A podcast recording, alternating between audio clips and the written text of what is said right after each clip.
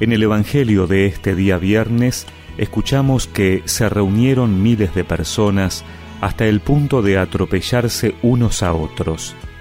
Jesús comenzó a decir, dirigiéndose primero a sus discípulos, Cuídense de la levadura de los fariseos, que es la hipocresía. No hay nada oculto que no deba ser revelado, ni nada secreto que no deba ser conocido. Por eso, todo lo que ustedes han dicho en la oscuridad será escuchado en pleno día, y lo que han hablado al oído en las habitaciones más oscuras será proclamado desde lo alto de las casas. A ustedes, mis amigos, les digo, no teman a los que matan el cuerpo y después no pueden hacer nada más. Yo les indicaré a quién deben temer.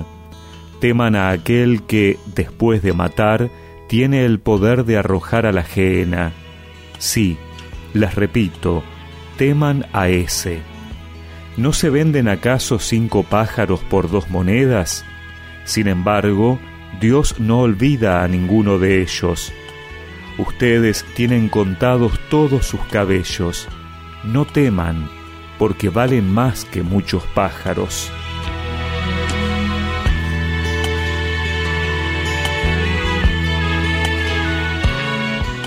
Una multitud se reúne para escuchar a Jesús. Miles de personas, dice el Evangelio. Los discípulos habrán tenido miedo que entre tanta gente hubiera algunos que en realidad buscaran algo para acusar a Jesús. Infiltrados que luego llevaran el cuento a los jefes religiosos. Pero Jesús les dice a sus discípulos que no tengan miedo de eso. En primer lugar, que se cuiden de la hipocresía de los fariseos, a quienes Jesús acusaba de aparentar una cosa, pero en realidad ser otra, de mostrar un rostro hacia afuera y tener otro oculto, de decir algo, pero tapar los verdaderos sentimientos. Jesús no tiene nada para ocultar, porque ha venido a revelar quién es Dios, a ser luz y no tiene por qué cuidarse de lo que va a decir para quedar bien con algunos o por temor a otros. Y sus discípulos tampoco tendrían que tener miedo ante el supuesto poder de los jefes religiosos. Más bien tendrían que temer de no hacer la voluntad de Dios. Es reconfortante escuchar estas palabras de Jesús que nos deben transmitir mucha confianza y paz Dios no se olvida de ninguno de nosotros y valemos mucho para Él.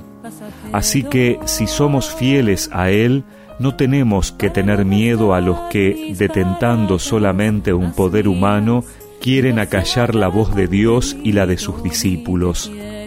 No se trata de buscar la lucha o confrontación con los demás, sino de evitar la hipocresía de querer ser cristianos, pero mostrar otro rostro para quedar bien con el mundo o que no nos digan nada.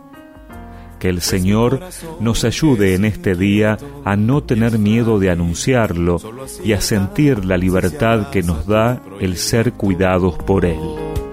Más allá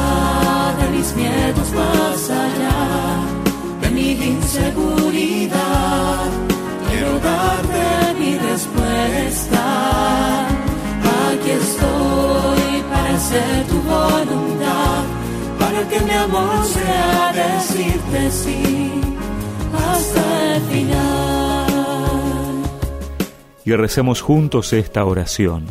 Señor, que en este día pueda crecer en mi coherencia de vida cristiana. Amén. Y que la bendición de Dios Todopoderoso, del Padre, del Hijo y del Espíritu Santo los acompañe siempre.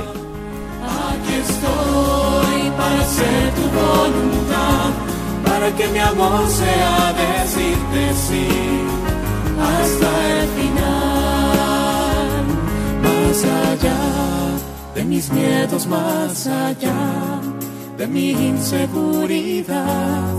Quiero darte mi respuesta aquí estoy para hacer tu voluntad, para que mi amor sea decirte sí مع